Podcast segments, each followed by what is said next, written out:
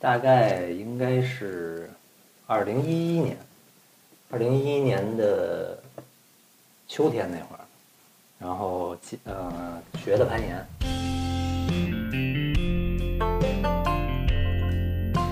呃，这块我也想聊一个，就是有嗯有些老岩友会跟那个经常跟一些新人说，就是你威武之前不用训练力量。嗯，其实这个后来我也跟人家也聊过这个事儿。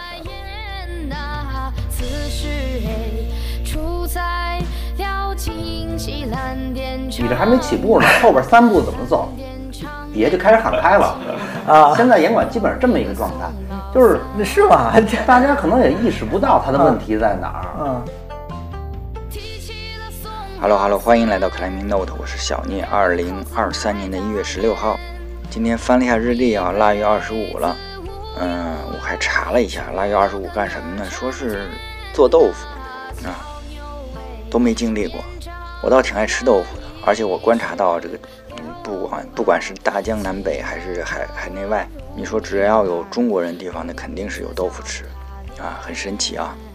我我原来节目里也说过，我一去浙江就是黄山休鞋那地儿，仙居县下面一个镇白塔镇，我就爱找他们那儿那个豆腐馅的包子，我就特别爱吃。他那个口味调的，反正就是正合适，合我的口。包子皮儿吧，就是面和的也是老老办法，不是不像现在很多新式的包子店嘛，他和面的时候往里加这个牛奶呀、糖啊，就是借鉴了那个西式的做法嘛，让这个。包子皮儿那个面特别的软又白，可能那个小一点的岁数小一点的都喜欢那个口味，但是我还是比较喜欢那个老式的。我还去绍兴还是哪儿，我还也找过这种豆腐馅儿包子，找到了，但是味道反正调的就不对，嗯，也只能碰吧。这是做豆腐啊，做豆腐这个，其实你要说从嗯前天就是腊月二十三。北方的小年儿，然后二二十四是南方的小年儿。一说一从过小年开始，这个整个过年的这个准备过程流程就开始了呗。嗯，我回忆了一下，对于我自己来说，可能包饺子不算啊。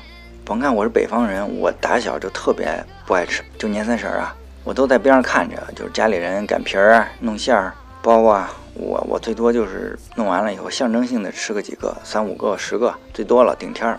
那时候小时候还往里包这个二分钱、五分钱，反正我也基本上没吃到过，因为不爱吃嘛。反倒是大了以后不怎么挑食了。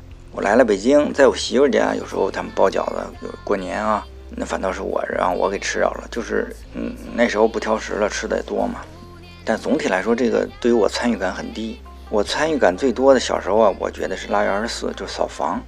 扫房嘛，我怎么现在印象里，你也你说也奇怪啊，那时候应该家里也住楼房了，那怎么那个天花板这个角上还有柜子顶上还有蜘蛛网呢？你现在这个反正北京这楼房里是没有了，可能村里还有这个蜘蛛网啊。我就记得要拿一个长长扫把要去扫这个屋顶，然后呢。擦窗户，对，一般擦窗户这活是我的，还有就是拆一下这个被罩啊什么的，洗被罩这些事儿，那那是我妈干。总之吧，过了小年儿就是年儿了，咱们提前给大家拜个早年啊！你要说头十天半个月在严管里大家碰面啊，基本上都是聊，哎，你这个阳过没有啊？阳康以后什么什么感觉啊、状态啊，大家分享一下。那像我这种没阳的，大家聊天，哎，说你怎么不阳啊？是不是？是不是你无症状啊？聊这些。这两天基本上见面都问，哎，那个春节去哪儿啊？是吧？因为我看有些朋友已经到甲米了，哎，幸福。但我就是好奇，这甲米涨价涨涨了多少？因为全球这个什么叫通货膨胀吧。好了，那我们这个说说回这期节目啊，我们这期节目实际上是。跟上一期同一天录的啊，就是上一期是熊菜菜那期，熊菜那期呢，还聊了聊我自己聊了一下这个身材，关于身材这个焦虑的一点问题。呃，菜菜私下里还跟我说了，他倒是没有这方面问题，但是我我能把这个话题提出来，他也挺高兴的，因为人家毕竟是在这个美国上了好几年学，大家知道在不管是北美还是欧洲啊，这严管攀岩。这基本上是一个大众化运动了，所以呢，呃，什么身材、什么年龄段的人都有，自然而然，你你你就不会在意，不会觉得它是一个问题了。也只有在我们现在就是说攀岩发展初级阶段这么一个国家，然后呢，很多人还比较执着于这个难度啊、数字呀，类似于这种，可能才会说你只要攀岩，你一定得完成完成什么东西。到这种情况下，可能才会相对比较窄的视野吧，关注到说体重啊什么这种问题。你看我们这那期节目下面留言的两位啊，全都是一个是美国的，一个是欧洲的，呃，在英国的，都说起这个事儿来啊，觉得他不应该在国内说攀岩还要成为这样一个问题。那我当然觉得也是，大家应该要把视野放开一点啊。嗯，然后菜菜这期节目是星巴克里面录的啊，所以背景噪音有点大。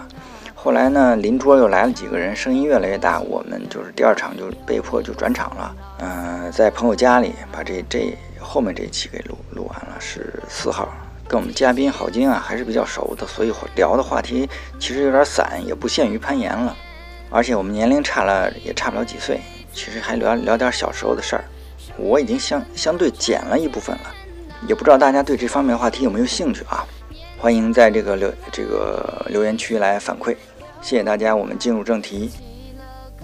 这次把这个郝晶，呃，就是我们上一期的客座主持人找来，我们一块儿录一期节目。我们今天还有一个呃临时邀请过来的一个客座的主持人，两位先跟大家打个招呼。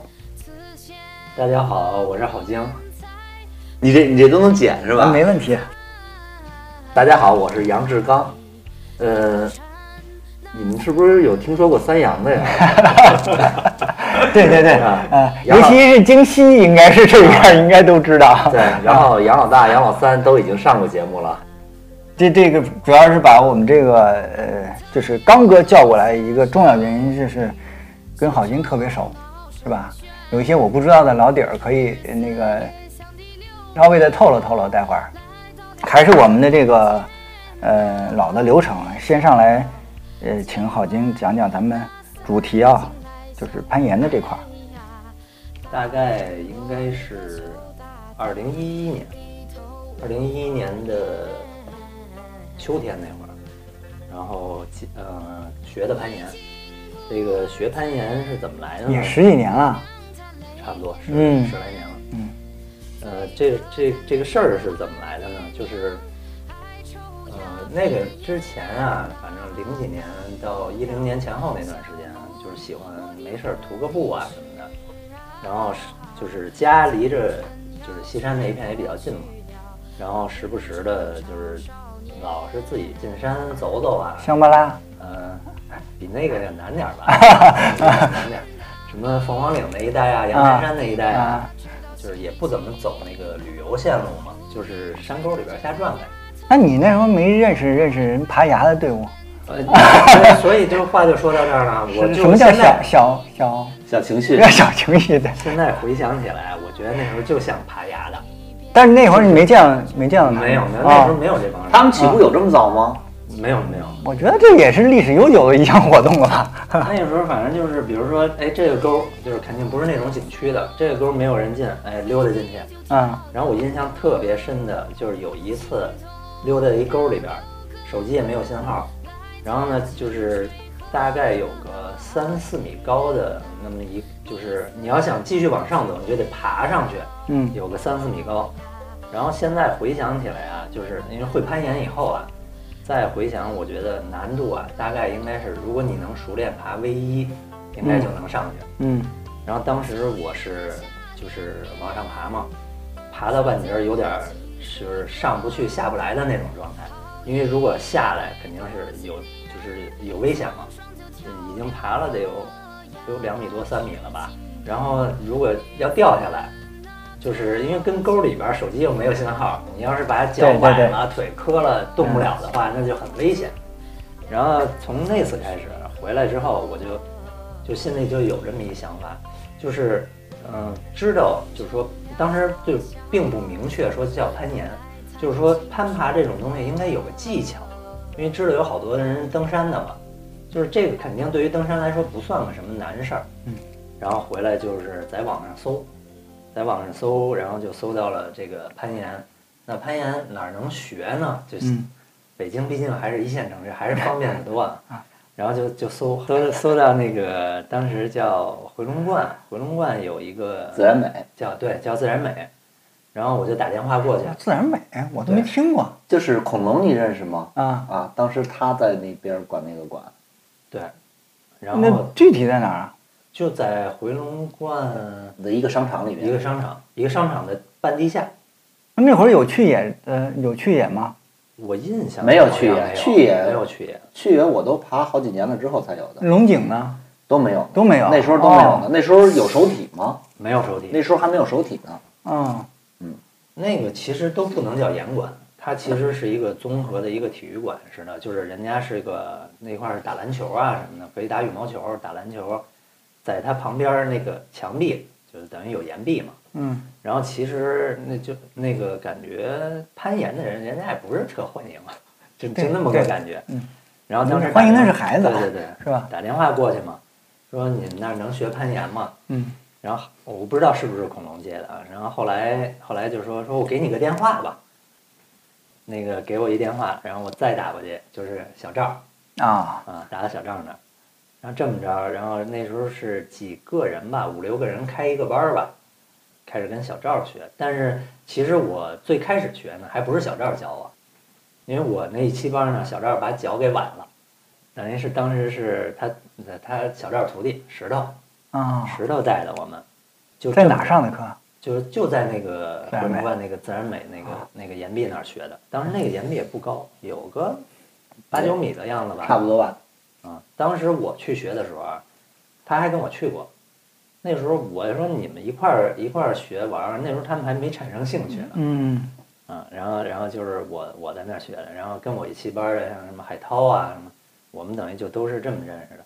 之前你那个不是还有一期采访大风吗？大风我们也都是那就是前后脚的一期班，跟也都是小属于小赵徒弟，这么开始的攀岩。那时候手体还有一个女生，我记得海涛说也是跟你们一起学的。黑梦，黑梦，啊啊，黑梦也是前后脚的，嗯啊，那个那个是认识，就这么着开始，一一年一一啊年开始学，学完了之后，后来就是邱德拔，北大那个邱德拔体育馆就开了，嗯然后那段时间就大概大概一二年左右，一二一三年，在邱德拔那块儿爬嘛，就是那个呃一个报史馆，地下的报史馆，去的多吗？去的吧？嗯、还可以吧，那时候反正一周两到三回。哎，你没准见过我呢。我我去的少，那会儿好像我我怎么记得邱德拔刚开的？我见你，我可能我也不认识你。那对时候我是个新人，我也我也不就爬的也不太。就为什么我会跑那么远去？就是因为好像那时候北京严管处于一个青黄不接的时候，嗯，没有多少地方去。然后邱德拔开了，就是开刚开那一年我去过几次，因为灰色他们怎么着就往找到那儿去了，然后我我就去过那么几次，嗯。再后来就是再后来首体就开了，然后就就去首体了。嗯，去首体可能一三一四年左右，然后我中间呢到大概是在一五年前后吧，就不怎么爬了，嗯就是中间中断了嗯这么好多年。为什么呀？呃，其实也没有什么刻意的什么，就是或者说某一个特定的原因吧，就是玩玩点别的啊，什么什么滑滑雪呀、什么那个徒徒步啊，然后再加上那时候工工作原因啊，嗯。就是你说忙吧，又不至于忙成那样，然后但是呢，有有的时候就是什么下班累了啊什么的，那段时间就是就在攀岩上面就没怎么发力了。最主要是手体离家还是远点儿，是吧？嗯，关键他家那位置离哪儿都远家离啊哪儿都远嗯啊，所以就是整体还好吧。而且你要说手体离着远呢，其实那时候我下班儿到手体还算方便，就说白了就是人懒了，因为你这个兴趣爱好可能你玩个别的，就就有点兴趣转移了似的。嗯但是呢，其实我对攀岩这个事儿呢，就是一直就是从心里边儿就没觉得说放弃这项运动。嗯就是总觉得攀岩跟我还是还是有关系的。就后来呢，他们就开始爬了嘛，他们比我晚一点儿。所以就是攀岩圈儿的这些人啊、事儿啊什么的也都知道，嗯，然后就这么一一直下来，然后偶尔那时候他们去去爬个野外什么的，也一年啊，我能跟他们去过一回两回，叫我叫我，反正每年一上去，大概感受一下自己水平，应该五点九、幺零 A 嗯这么个水平，还不还是顶绳儿。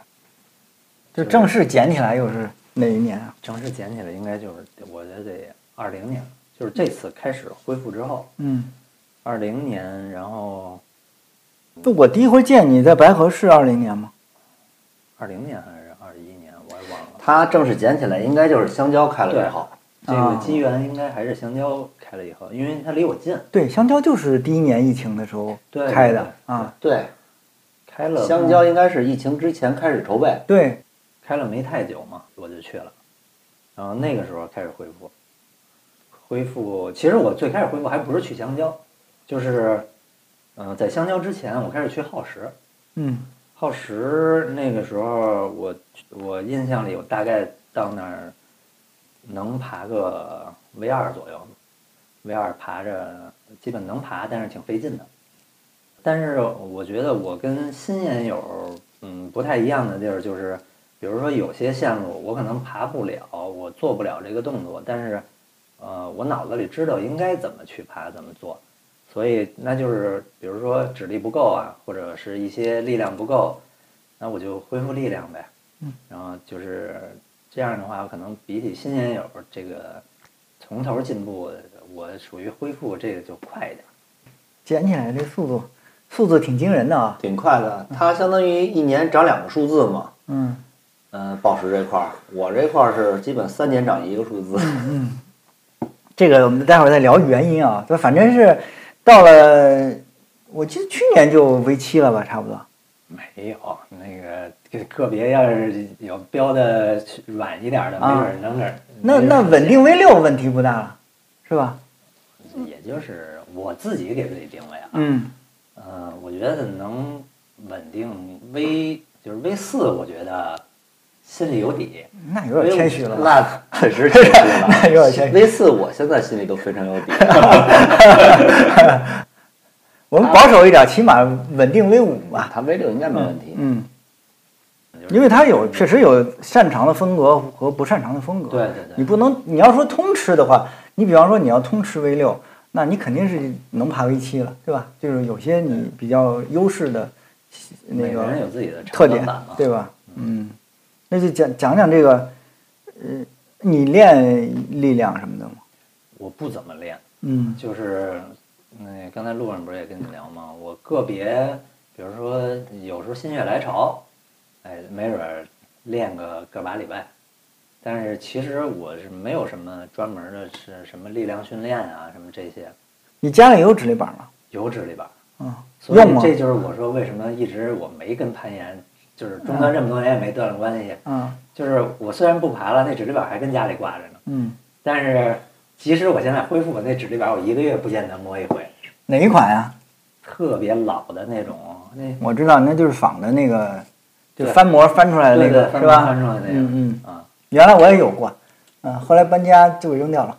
嗯。呃，但是在我恢复过程当中，就是开始恢复攀爬过程当中，那时候你看从 V 二到 V 三什么的，嗯。基本爬不了嘛。V 三的线好多爬不了，然后我发现啊，我短时间的练了一下指力，就是做一个指耐力的训练，嗯。然后嗯、呃我就发现啊就是 V 三的，因为动作能解锁，剩下就是力量扣不住啊，抓不住啊，然后很快就是把这块儿解决了，然后就就上来了。嗯然后，呃，这块儿我也想聊一个，就是有嗯、有些老研友会跟那个经常跟一些新人说，就是你威武之前不用训练力量。嗯其实这个后来我也跟人家也聊过这个事儿，就我我的感觉是这样，就是说的对吗？说的对，嗯就是当你达到比如 V 五也好，V 六也好，你这个水平之后，你翻过来看，你爬一条 V 三或者 V 四，你真的不用练力量，就是你现在力量是够的。嗯，然后呢，但是你不会用，对，只是或者说你的发力方式不正确，那么你就不要就就是从老年友或者说已经能力上来的人，然后回头看你不需要练力量，你把你的动作做好了，把你的发力方式做好了就好了。但是，呃，在因为我是这个恢复过程啊，我有一体验就是，你你 V 五的人，你说就是比如说啊，V 咱们爬这条线，这个 V 五假如说要用十的力量，V 三可能用一个六和七的力量就可以完成，但是为什么 V 三他这个人水平在 V 三，然后呢，他为什么完成不了？他也有这个六到七的力量，这个这个问题就是，就是当你我我到头是六到七的力量，那么我出现任何问题我就不可控了，我的力量已经用用尽了。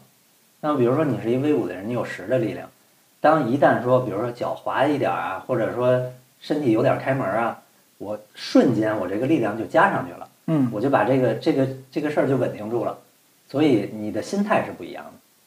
对对，这个这个是我在这个过程当中感觉到的，所以你说力量有用吗？也有点用，但是我觉得又又不不必要刻意那么专专门的太练太多，容易把自己练伤了。对，主要我觉得是，呃，太快了，容易伤这个事情。嗯嗯，咱们刚才路上也聊这个事儿嘛，就是我们说这个杨老大老杨这个擅长黑练，但是他这种这个咱们老听众都知道，我们第一期节目嘉宾嘛，啊，我们专专业的普拉提教练，多年的这个训练经验，他我觉得是能够控制自己的这个进度啊，比方说你要配重啊，类似于，你看我们新哥这配重弄得一身伤，然后那天一看老杨发张照片还那个 diss 人家，我说你这仔细看，人家是减重的，不是配重，对吧？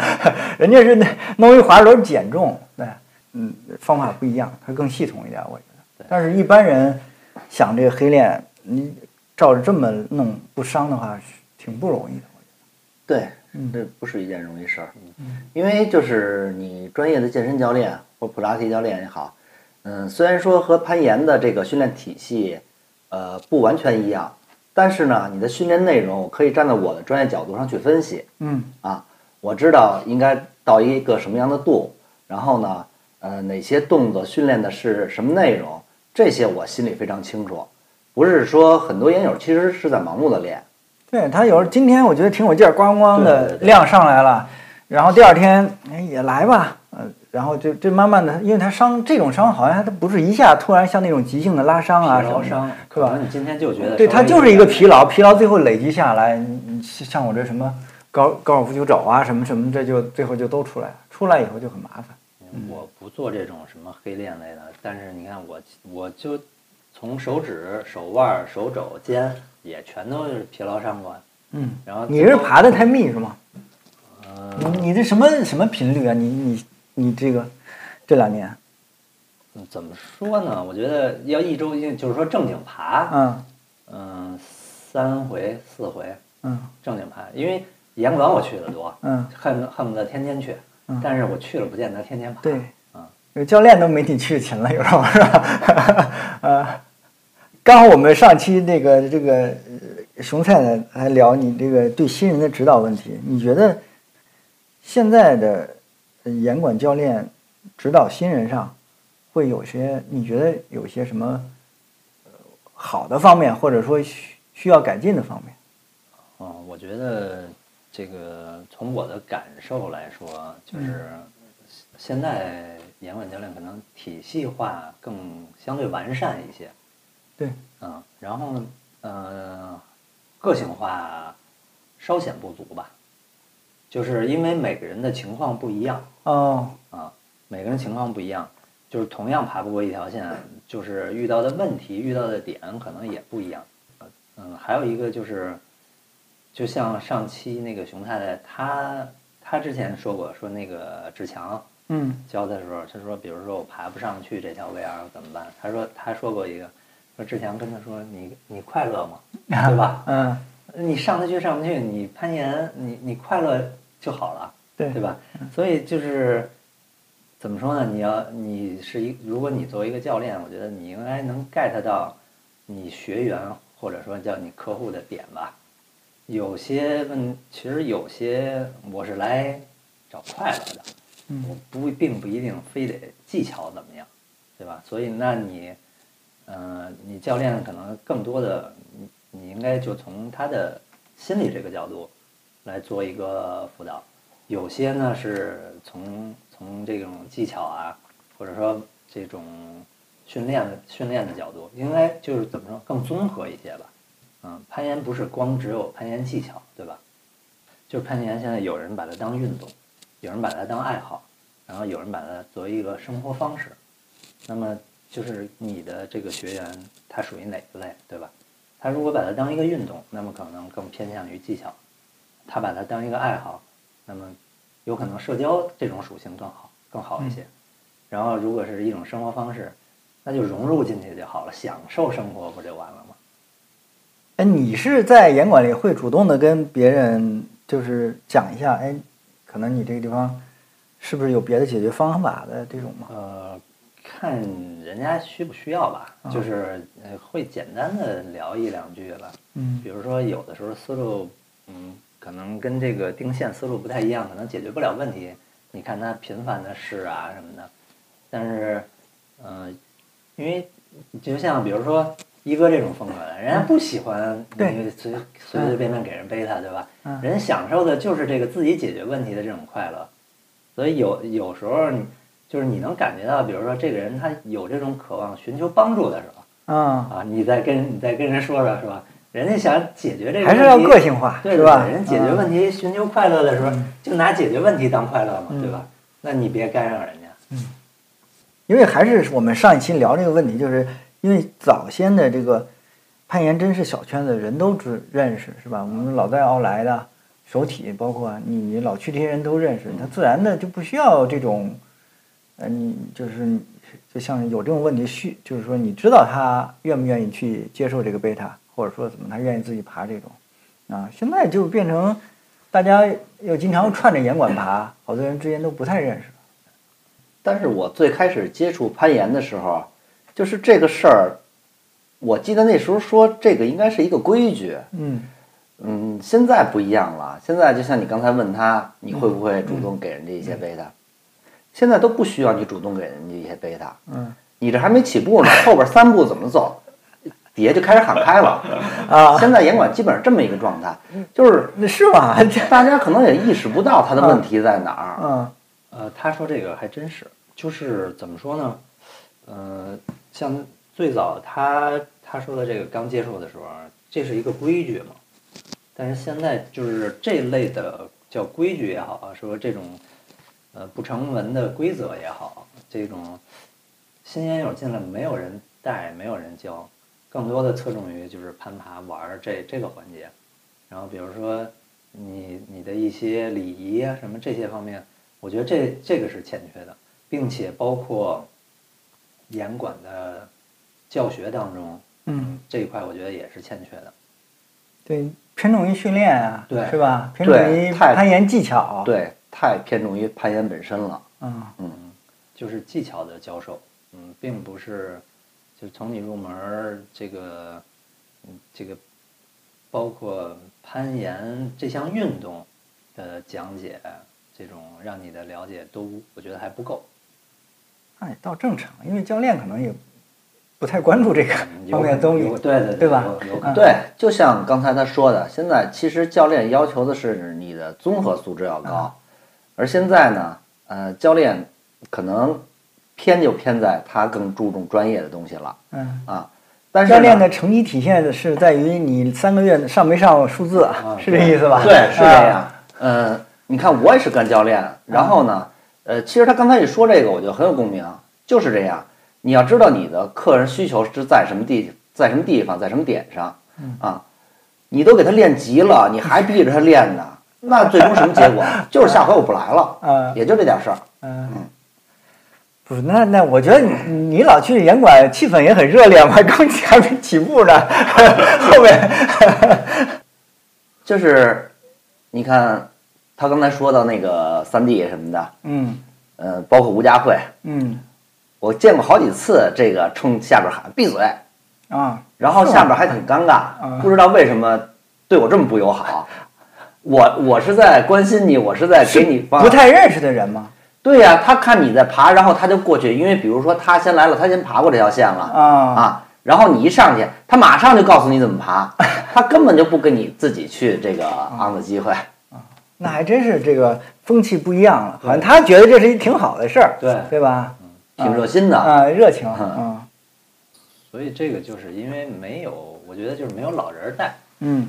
啊，因为你我感觉这就是教练现在就刚才说的欠缺这部分，没有人教，那么你基本上是靠老研友来在日常的一起攀爬过程当中，这些东西逐渐灌输过来的，因为谁也不会就是这个东西虽然是个点，但是很小的一个点，就是也不值当说专门上堂课或怎么样。对，我倒这这可能我去的少，我倒是唯一我就是有点不太舒服，就是有那个拍那个拿个架子拍那个拍自己视频嘛，就是你你你老你想爬那线嘛，他他老在那待着不走，但是他也不爬什么的，他就老老不知道琢磨什么呢，会有这个问题。嗯报时可能还好一点儿，嗯难度的话，霸着线不下来的那种嗯更多。现在多样化了，什么样需求的人都有。对你是想爬线，他可能是想当网红。对，嗯。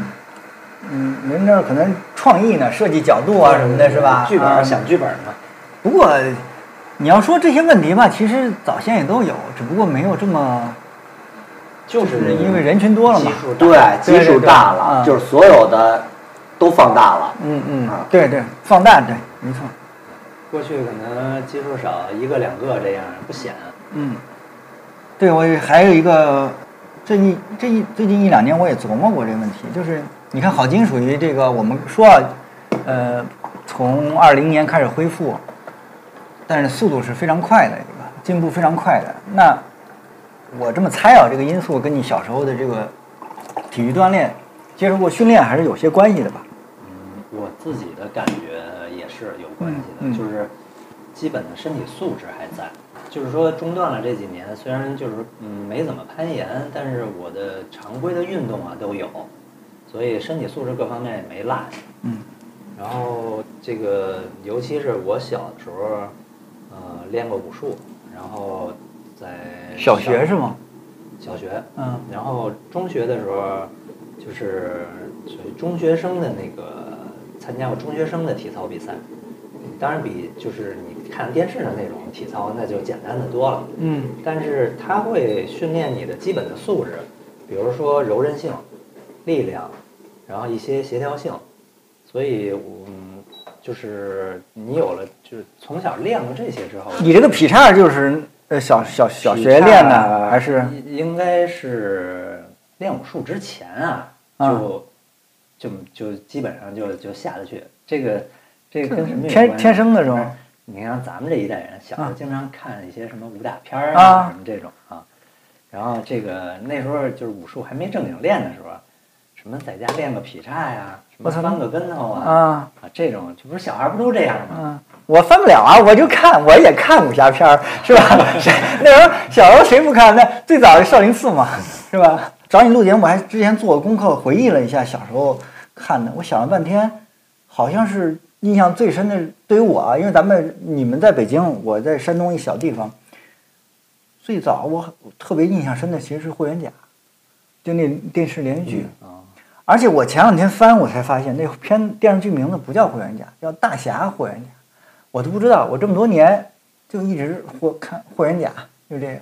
咱们差几岁啊？你是七九，对，咱差个三四岁。嗯嗯，其实差不多，基本就是一代人。我感觉小时候印象比较深的还是成龙。成龙其实我比较晚成龙是比较晚了。啊。我感觉上小学的时候，基本上看就看成龙的这些这个武打片儿多一些。那你就是那我得跟老杨聊。你看我印象最深的都是八几年的，我我查了一下都是八几年的片子。你比方说，那那那个少林寺你肯定看过吧？看是看对吧？对啊啊，但我小时候印象这是特别深的一个少林寺，那还有特别老的片儿，那什么《大刀王五》你看过吗？大刀王五我的评书我倒听过，我是有印象，但是嗯就是这个名儿我有印象。真三儿你看过吗？真三儿我看过，燕子李三儿。都是八几年的片子，实际上啊，对都是八几年的片子啊。然后后来才是要说八几年那时候放，肯定也不是我们正经看，啊全是父母看。不是，对他一个是因为我看的时候也不是他首播了，其实他是因为他有的是很早就八八三年什么的，那时候我肯定我要看我也没印象，但是后来他又反复在播，对，尤其像我们那种小地方，这种老片子肯定会反复播。那再到后来才是港台片儿，对吧？这个你像《霍霍元甲》是香港的，然后什么《楚留香》啊嗯什么的，是吧？对，那个那会儿就看的多了。倚天屠龙记》啊，我还看过，我印象特别老的一个，好像是那好像是古龙的小说改，叫《禅意刀》，一个连续剧，也是香港特别老的，就比那些楚留香什么都要老个，起码往前再倒五六年什么的，这都是我小时候印象深的。那就是我们小时候肯定是受武侠片影响啊，反正就是肯定是大环境影响嘛，然后就是对这些就是有点兴趣嘛。嗯小孩儿没事儿这劈劈叉呀，什么练练倒个立呀，这就这些。然后后来就是说，他喜欢这个练练武术呗，稍微练了练，就是也都是对你原来跟我说不是你们还选材是给你选上去的，啊，那个是就是体操那个哦中体操中学生体操，嗯这个其实跟什么有关系呢？就是有一天啊，那个体育老师来，然后说那个在那儿选人，然后就同学们就都在那说那个老师选那个武术班儿的。我一听武术班儿的，因为嗯从小也练过点儿，我觉得有兴趣。嗯我说他要是哎学校成立这个什么武术队，我就愿意参加。然后过来让什么你什么做个什么前滚翻啊，什么乱七八糟的这些看一看，然后老师过来捏捏你胳膊看看，我还觉得挺好的。都等最后筛完了，我印象里可能是嗯留了两三个人儿，嗯，筛了一圈以后，老师下一句话是：“喜欢体操吗？” 有点懵，我都不知道体操是什么玩意儿。我说不是武术吗？然后当时下意识的就喜欢嗯啊，行，那当时那个第一波是初选，初选了好多人，然后就是来练呗，练没多久，然后就又刷掉一波，最后我们那个体操队五六个人吧，五六个人，这还是首都。我跟你说，我一直上到大学，我都没有见到过学校里有体操这项目的。呃嗯，其实就是当时也是巧了，就在于我们那个那那一届的体育老师，嗯他自己有这方面的就是培训的一个一个优势吧，嗯所以他然后又知道有这么个中学生的比赛这么个项目，然后他跟学校等于就是申请要成立这个体操队，这样我们才有机会就是一起训练。当时练什么项目？嗯，他是分呃叫自由操、单杠、双杠、跳马，然后当然就是非常简单的那种啊，就是一些基础的动作，它不是像什么那个你看到那种体操比赛里边儿那么那么那么难的动作，嗯。它主要是针对中学生的一些身体素质，然后在这个过程当中，就就是各项什么包括力量，包括柔韧，包括这个一些协调协调动作，就都也都训练到了。那个时候后来还还还拿了成绩了，是我听说是北京市是吧？呃，北京市全能第二，然后嗯、团体，不是我个人全能第二，嗯，然后那个是自由操第二，跳马第三，单杠第三，好像是。哦，就全能是其实是包括了这几个项全能是这四项综合总分儿。然后，呃，那个时候我们团体是，团体好像拿了个第一，高几哎初初几初中。初中，嗯然后他中考还加分了呢。嗯他们老说我这事儿，他们老说说那个说你看你练体操，你中考还加分了。嗯我说我你们不看你们上什么早自习的时候，你们你那时候 对光看贼吃肉没看上贼挨打早自习我我们体操队在那个篮球场，嗯在在篮球场，我们在那儿那个倒立爬，嗯从这篮板这边爬到篮板对面，然后再爬回来。所以这个这个东西，你就是光光见贼吃肉，没见贼挨打。但是你，关键你还得出成绩，你要没出成绩也白他们那哎，个。但是六十七这帮人好像都出成绩了吧？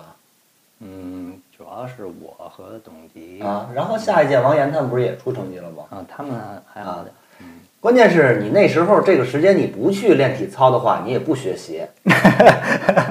但是我少了很多跟小朋友一起玩玩耍的快乐。啊 他们跟球场踢球，给我急的。啊老师给我们扔那个找一找一屋训练，我们在那儿倒立呢。嗯，那那都等什么时候练完，什么时候练完，练完了赶紧冲出去奔球场，着急呀、我我觉得你刚才说半天那个之前练体操都是一些基础动作，然后你可以具体介绍几个动作，因为你这么说，老聂脑子里也会比较空。我就记得那时候反正是空翻什么没问题是吧？啊空翻、手翻、前手前手翻、侧手翻、对前空翻、后空翻。这这些就连着，那个就自由操就应该得连着翻了嘛。呃，就是呃，是比赛的时候，实际啊，它没有那么复杂。嗯比赛的时候就是倒立啊，接什么什么鱼跃前滚翻啊这些。嗯。但是因为我们练的时候呢，我们借的场地是在那个国防大学那个八一队，啊，八一队人家是正经参加那种全运会体操比赛那些体操运动员，所以去了跟那帮孩子一块儿玩儿，然后什么毽子小翻儿啊这种也都练。他那什么叫毽子小翻儿？就是侧侧手翻接后什么后手翻这种。嗯嗯。啊，呃那个在专业里边叫毽子，因为你侧手翻本来不是跟车轱辘似的是侧着的嘛，嗯但是他那个下来是身体要转正，然后接接什么后空翻、后手翻这一类的，然后那个也有蹦床，那个蹦床在蹦床上练什么什么空翻动作啊，乱七八糟的，当然跟人家差远了，我们就是就是玩儿嘛。那小学的时候武术是练什么呀？呃，基本的套路，然哦，后要打什么长拳什么拳啊啊。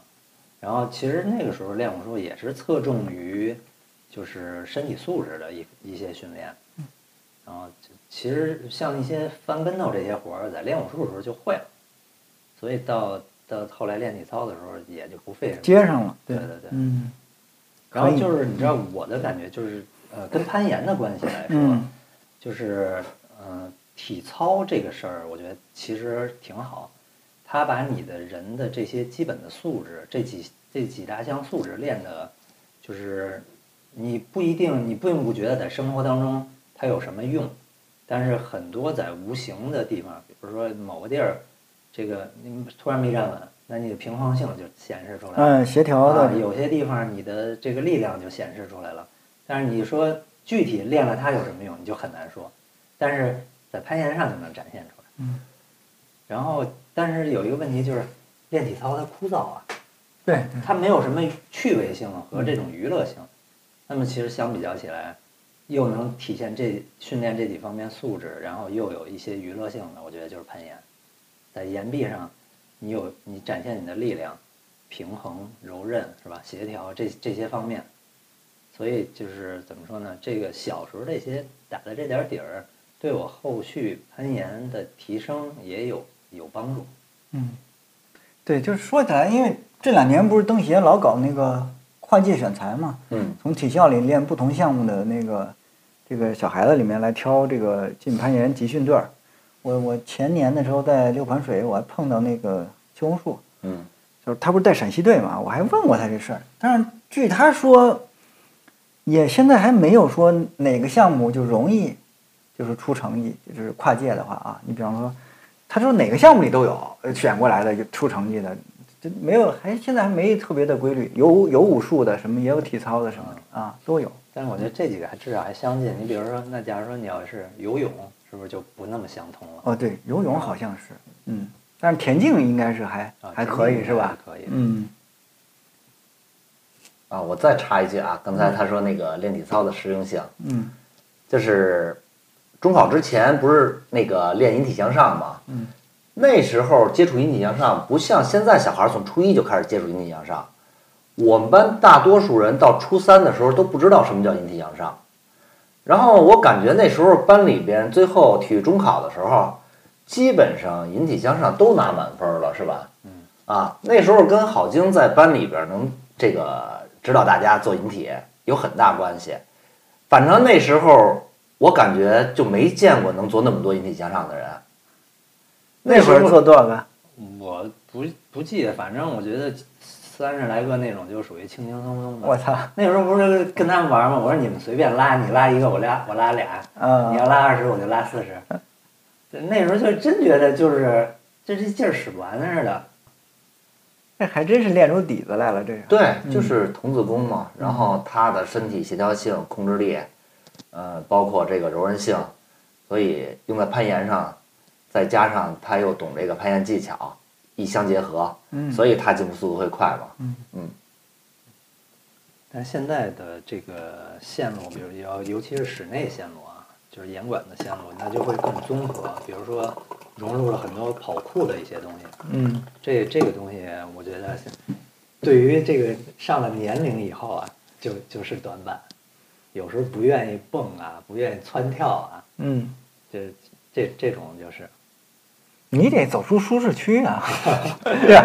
我这样是确实不行了。我一看我在那个，就像你说的，咱现在是考的线，可能还是能力不行，爬不了。但我一看这知道，就差大约知道这线怎么来，就是定线员什么思路，他要涉及什么动作。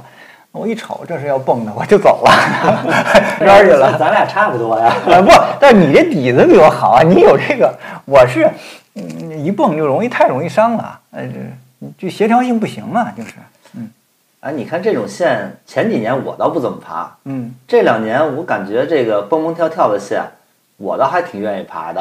啊，你这协调性上升了，你这是这个有点上升期啊，这是啊，越活越年轻。不是你这普拉提还是管用嘛，对吧？啊，对，就是他自己跟自己比，他在提升嘛。对对，嗯嗯他觉得每一次的就是，或者是比如说前俩月还控制不了呢，嗯这俩月我就能控制住了，他他有这种获得感。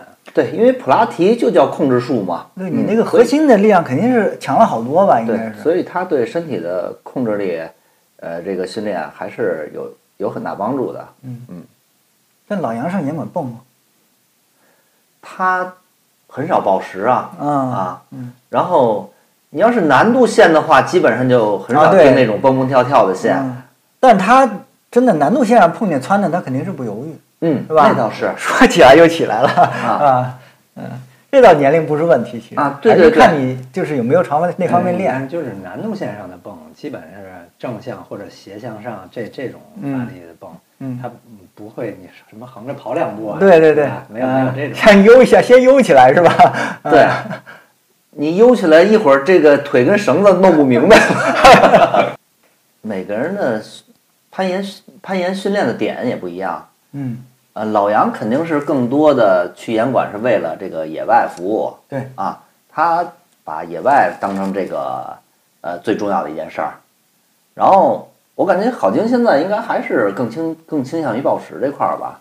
嗯，其实怎么说呢？就我自己的感觉啊，呃，我室内、室外，呃，报时难度我都喜欢。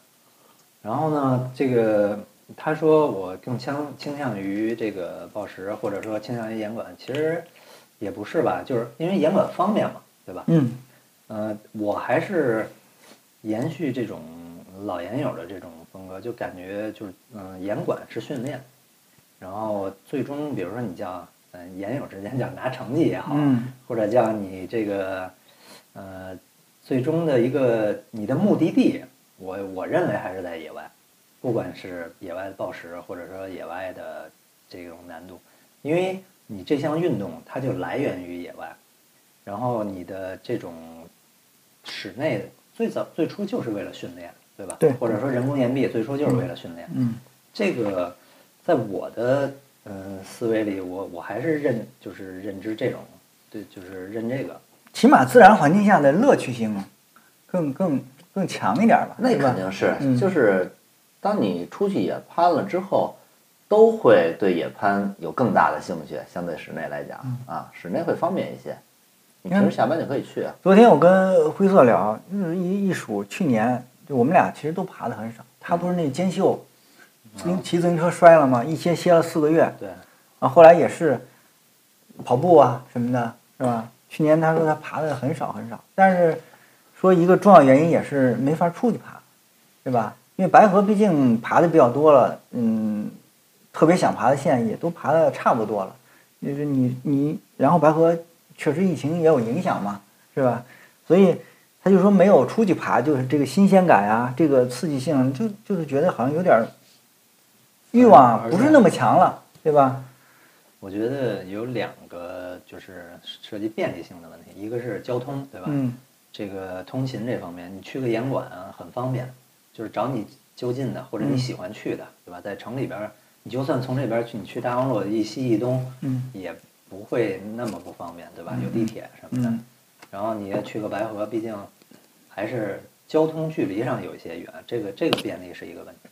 另一个就是你去野外，你要有搭档，对吧？嗯嗯，就不管你是爬难度，其实你爬抱石，你需要搭档更多。对可能一条线路你是四五个人在底下给你保护，对吧？嗯所以这种你的咱发展这叫初级阶段，我跟你说，对真你看那个，你看视频或者你就问他们老去，我记得那时候老在青岛报时，他们给我讲，朗朗跟我说一一老外，这高手，美国过来的，拿拿这么大一垫子，啊，就那种小块儿的那个对，做仰卧起坐的垫子，就是 这个你三 D 用的垫子四分之一吧，嗯，人家就拿那么一块儿爬六七米的，啊，这就是一个人 还是一个人，因为那么小一垫子，你也没有不需要说再找人给你挪啊什么的，你 对吧？你就是看在危险的地方那儿做危险动作那个地方你放再放那，而且你必须得落那上面去，就那一点儿。所以还是说咱们上期这个话题，这路还长着呢，是吧？嗯，还早着呢，嗯。呃，现在也是更多元了，对吧？嗯有爬野外的，有爬管理的，有兼修的，对，是吧？嗯这这种多元其实是个好事儿。嗯，哎，我就想起来，然后我前两天我不是从云南回来吗？我从丽江坐了一卧铺火车到昆明，睡一晚上慢车。后来我我把这个公公号文章写完了，我一聊，零三年，小孩儿。但是啊，你说中国这个地区差异代差这么大，刚才那个咱们说上一期熊太太，她应该是接近零零年，九九几，对对，大大约九八九九年这个样子的呃孩子，你你看我们跟跟聊多单纯一小姑娘，我跟那小孩聊，家里是云南丽江下面的一个县，少数民族，我就不说哪个族了啊。零三年的小孩，烟酒嗓，我一点不夸张啊，比你们这嗓子可都那老成多了。后来我一问，跟他聊，那小伙子还像我这人，其实不太会跟生人搭讪，但是呢，进一卧铺车厢，我戴一口罩，我一进去，小伙子没戴口罩，跟那吃东西呢。一见我进来，那小伙子第一件事儿把那给我，你知道吧？我一看，哎，这孩这孩子不错啊，但我以为是人家是就是毕业工作了呢，我不知道这么小。我一聊，零三年的，今年十呃，就是说十二月份坐火车嘛，人说十九岁，呃，反正就是经历很丰富啊，一小孩儿，呃，从初中就开始喝酒，跟我说现在能喝两箱吧。当然，那个大理 V 八嘛，那个度数也低点儿，二点二点几度，你你知道吧？跟我讲，哎，我就问你，你们小时候也有节前的吧？嗯，啊有有有吧？对啊，有啊，这个嗯我比你们大个几岁，这节前其实很正常一个事儿吧，嗯，这都不不算什么。但是呢，大就是大规模械斗应该没有了吧？你们在北京大规模就没什么。不是也不是两边儿一边儿二三十人，嗯，有有铁锹有什么的这种没有了吧？没有，啊反正不常见。啊，我估计找老杨问老杨，他可能知道点儿。我们那小地方就是在山东已经是五六线，呃，小呃恨不得十线的。我小时候在那小地方，我姐比我大三岁，这等于是呃她的上一两届还有这个啊，你知道吗？也就是说，实际上是呃大约是九十年代初，我们那儿还有这种，真是就这么干架，呃，特别凶。然后我这小孩儿，零三年的，他说他上小学的时候比他大那么三四届的时候就有，说给他吓坏了。你说这个地区代差就这么大？对对你在北京想干这个事儿都没机会。嗯，这个你一到放学，学校门口全是车，全是家长，哪有给你干这事儿的机会啊？我们也聊过这这事儿，就是说你你像我们以前放学，什么骑着自行车，这帮、嗯这帮孩子下了学，那家长也看不见啊，对吧？嗯，你干点什么，嗯全都撒丫子了，放了羊了。现在这些小孩儿出了校门儿上车到家，对吧？说呃，十今就是去年十九岁了，他爸说你这岁数可以了啊，你要干一什么事儿呢？因为他是少数民族啊，他们家在当地还是大族，你知道吗？刚十九岁的孩子就有那种说我是家里的这个长房的什么什么的这个传统啊，什么要继承的，这类似于这种。然后他爸说你都这么大岁数，你得干一事儿。去年的春节杀年猪，你来。小孩儿跟我说，是一次就是弄了六头猪，然后上厕所吐去了，还让他爸臭骂一顿。就是你知道吧？这刀子扎那个什么呢？他杀猪不是不允许私自杀吗？都是在他们那儿都是自己家里杀。杀年猪的地方，凡是能杀年猪的地方，都是村里找几个人，找几个能杀猪的一块儿。对啊，杀猪不是都得送去检验检疫吗？就是你养的猪也要送去。村里现在还是这样。你比如我在云南的时候，啊，呃，我在黎明，我住那客栈，我就赶上待那几天，就碰到他杀年猪，但是都是村里人，然后请到家里来杀年猪，是他们，我觉得比春节还热闹。这是不管是你看我在那个藏区，呃，就四姑娘山那边儿，还有在云南，我发现都一样。包括我我我也觉得特别奇怪，就是我为什么看完了杀年猪以后，这个短视频老给我推，你知道吗？我这两天老看，因为就到月份了嘛，我看东北杀年猪啊什么的，哎，东北杀年猪有意思，他做血肠，你知道吗？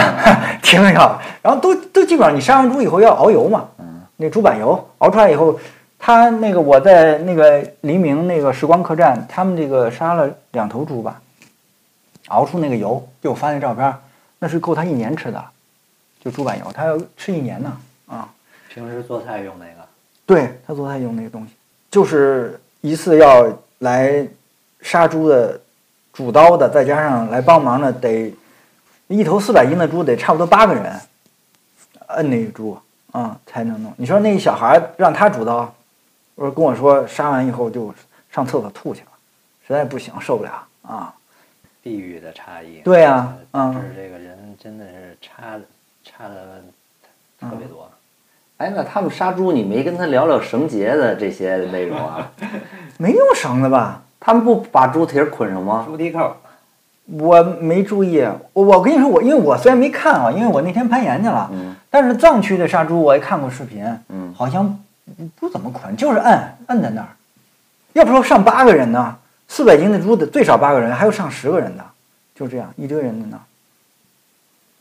那他们是会弄。你要让让你这样的去八个人，你也不知道怎么下手啊。啊，对对对嗯，嗯，呃，但是对他们来说特别，而且杀年猪那天，就像不管是藏区还是那个咱们我去的云南，他们都是要请客的，流水席，就是村里的你只要来就是杀猪这帮肯定是得吃饭呀，然后剩下，只不过我十二月份去是因为疫情，他们不让搞流水席了，就等于杀猪的请来的这个人吃饭。我不是还拍拍那个烤那个现场烤那肉吗？就是新杀的，那是他们家里人吃，就没有流水席了。我们当年在石鼓的时候赶上过一次那个村长家里边儿办事儿，嗯然后柳爷带我们去吃流水席了。呃，当时那个还重点介绍了一下，说这几位是北京来的客人，然后呢，其他人坐在院子里边儿，把我们请到那个台子上面坐着去，喝起来啊，得得陪人去喝一点嘛啊。然后他，哎那会儿们你去了吗？他没有，我他没有。没去。那年你也去了，你记得吗？我知道，啊我就去了半天嘛。啊，对对对，然后那个他们还有一个村儿里边的春晚啊，带我们去看节目去了。就是是是是大麦地那个村儿吗？还是我都不记得那个村儿叫什么村儿了。嗯。后来嗯我不是说呢，然后他跟我聊，都聊到夜里一点了，他跟我说说啊，我们这同宿舍六个人，五个都阳了。我他妈心说当时我说你，我不是我不是买那炸蚂蚱吗？我让他吃，这小孩都没吃过。嗯，他他说我们也不吃这东西，呃，我说你尝尝，挺好吃的。呃聊聊不应该，这种东西小时候我们都是自己逮自己炸呀。他那个民族可能就不吃这个东西。你是不是也没吃过呀？我那天听你说的意思。炸蚂蚱我没吃过呀，我就吃过蚕蛹啊，是，当时我也觉得挺意外的。啊就是我在没吃过蚕蛹啊，那个知了猴之前，啊我们小时候就都吃过那个东西。我我们上小学的时候自己就逮蚂蚱，就啊我们小的时候吃炸蚂蚱是最不新鲜的一件事。对呀秋天自己到地里边自己抓，弄个大可乐瓶子，一一抓抓一瓶子。嗯，那我还真没吃过，我就是蚕蛹这些东西吃过，还有什么炸麻雀我都吃过。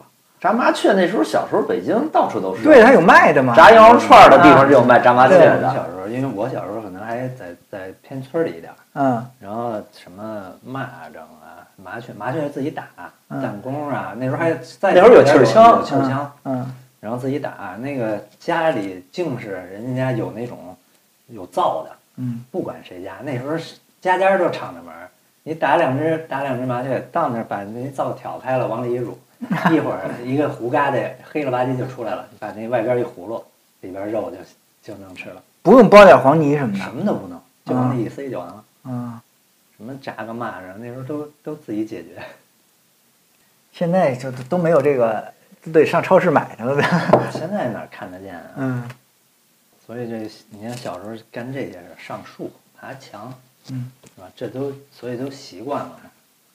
这这也是技术，嗯，也不光说后来练什么是技术。你小时候有几个男孩儿不上墙头的呀？，对，哎对，就是你看报时的时候也能看得出来，嗯翻馒头的是吧？对 啊，嗯有的攀爬技术挺好的吧，他到顶不会翻墙头上不去。嗯。你要说翻墙头呢，我小时候确实也是，就是放学了有路不走，就往墙上走，沿着墙什么时候最好能沿着墙一直走回家去就。呃，我小时候还爬过，因为我们那是工厂，但是我现在确实不清楚不记得，因为工厂的厂房有高的有矮的嘛，高的有二十米的龙龙门吊，里面是龙门吊那个厂房，那就巨高的厂房了，还有矮点七八米的都有嘛。但我记不清楚我爬的是哪个了，我就记得是爬上去了，爬上以后确实特别高，上面掏鸟窝去了，也没掏着，下来这工厂里一个阿姨给我他妈书包弄走了，那意思要找家长啊，那意思什么的，给我弄得还哭一场，我得跟人把书包要回来，要不然回去挨揍啊！这个就就就这这点事儿，我记不太清楚具体细节了，但是这我印象很深。嗯，所以这么看起来，就是小的时候淘气这点儿也练身身体素质。那必须的啊。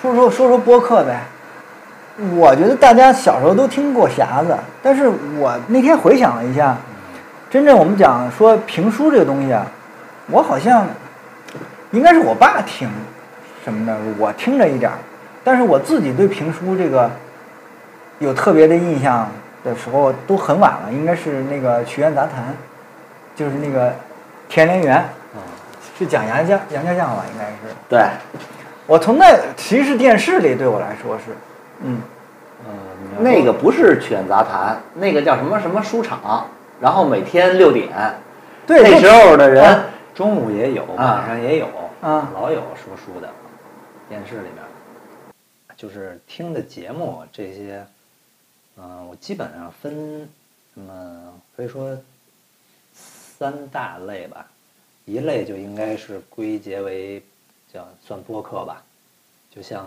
Climbing Note 啊这一类的，嗯。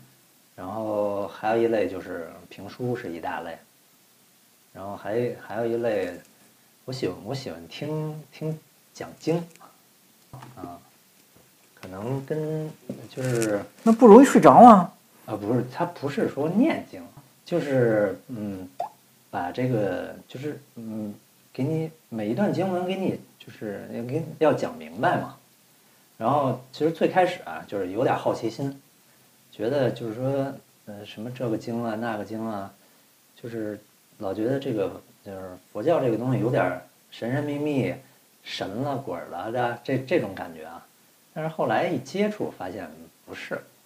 然后就是抱着一个，就是拿它当一个这种，怎么说，一个知识吧，嗯，了解一下，然后听了听，觉得也也有意思那你这柔韧性什么双盘什么都没问题呗？啊。双盘这个这个东西我就是你你就打坐过吗？做过，呃，都都没问题。这个这个跟那个不是就能能够持续做做下来吗？我我那个时候做能做个四十分钟到一个小时，嗯，那那很好了。嗯，嗯，但是也不是也不是为了什么专门练什么，嗯就是嗯、做一做能尝试一下，对尝试一下。只是没有没有坚持这个事情。对这个我也没想，就从来没想过坚持，就嗯没把它当一个什么。嗯但是我觉得，嗯，柔韧这方面，平时对于你拉伸拉伸，对身体就是有好处，身体就是舒服。其实你不光说攀岩啊什么的，嗯，就平时做一做这种拉伸，整体就感觉身体轻快。我这我这腰，你别说双盘了，我我单盘我都坚持不住，我操，能坚持一分钟，呃，腰和盘关系大吗？你觉得？有关系，肯定有关系。有关系。嗯，而且我还就是尾椎伤过啊，嗯这个偏下一点的还，嗯我这腰也疼，就是可能没有你那么厉害，嗯但是有时候，比如说受凉以后啊什么，就是直不起来。嗯，那你有点那个奔那突出去了，这就是，嗯，这攀岩的人腰伤的也多了啊，你看多少人呢？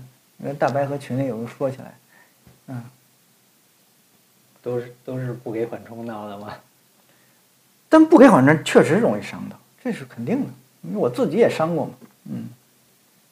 那那我们最后就收个尾呗，嗯啊，新年展望一下，二零二三了，首先，我觉得从大环境来说，应该从这次放开之后，我觉得应该大家是从生活、工作方面应该会越来越好吧。嗯你自己呢个人对、嗯我个人这一块呢，我也希望我的这个就是攀爬能力和水平也再上一个台阶儿吧。其实我一直我的一个理念就是安全健康的攀爬，就是一直爬下去。嗯然后所以呢，就是少受伤，包括这个广大研友也是，我希望大家都是尽量少受伤，不受伤最好。啊，对，那你要说这个，我又想起来插一段儿，就是刚才我们说到严管的时候，我其实我跟别的朋友聊过，早几年吧，甚至六七年前再往前倒，我们在严管里其实碰到伤不是那么多，就是你你是有那个骨折的，但是真的没有像现在这么多。据我知道，你不觉得跟动作风格有关系吗？对我其实跟挣钱也探讨过这个问题，嗯，他说就是很综合的东西。你像你说的动作，还有岩壁的设计，就他跟我讲，他觉得大角度的岩壁就是相对来说事故率会高一点，啊，但是还有就是你你你看，咱们之前也提到了这个现在的岩友的，因为训练条件好，成长速度快，嗯。成长速度快，只是说攀爬这一块或者数字上面成长的快，比如说对风险的认知，然后这种对这种空中姿态的把控，它并不一定就能同步跟上来，嗯所以就导致就伤病啊各方面的受伤的要多一些。我觉得起码你像我零三年开始爬，一直到，比方爬到十三四年这整个这个过程中，我都没有听说过谁在严管里开放性骨折这种事情。我只那我印象里唯一一次是阿邦的女朋友肖婷在那个青岛野外暴食的时候，那是开放性骨折，因为就这么一起，所以我们我们印象非常深，啊，嗯，很明显。但是你看最近四四五五年之内吧，就我光我听说的开放性骨折，四五起是有的，嗯，我怎么听说的开放性骨折都是爬这个大岩壁，然后没保护的这种？不是不是报时，报时，大岩壁那掉下来不是那那不是开放性骨折了，那 那不是开放性骨折啊那也，不是开放性。对，你说我就是其实我挺纳闷的，就是有点有点不太那个这么拼吗？就是，嗯其实现在，我觉得还是更多的是意识吧，嗯对吧？就是说白了，怂着点好。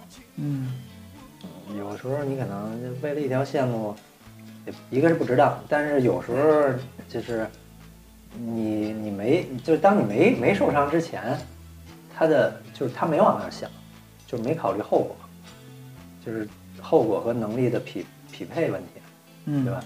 就是我这个在我能力范围之内，那可能叫个意外，然后但是本身就我能力有点 hold 不住了，然后再去干这个事儿，那就有点太拼了，是吧？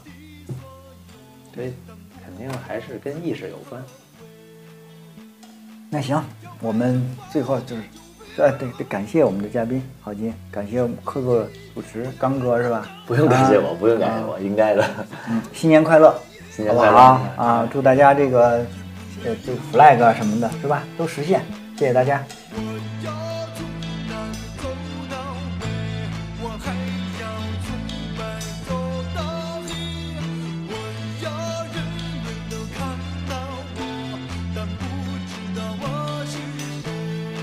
年什么 flag 呀？今天我立好几个呢，我晚的话，跑步三二零，啊，嗯，这个用关吗？你那个是今年就二二年跑了一千六百公里，对，嗯，然后灰色一千九百多，你灰色好多。嗯。你怎么今年跑三千啊？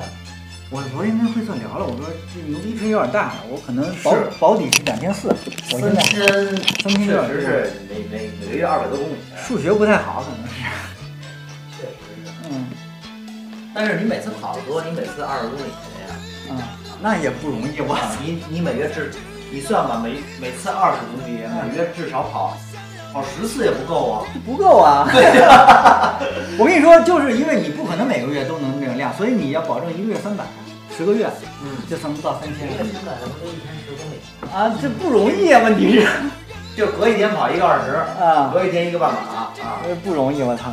我我后来我昨天我跟慧策说，两千四吧，听说两千能，但是奔着三千去，但是保底两千四。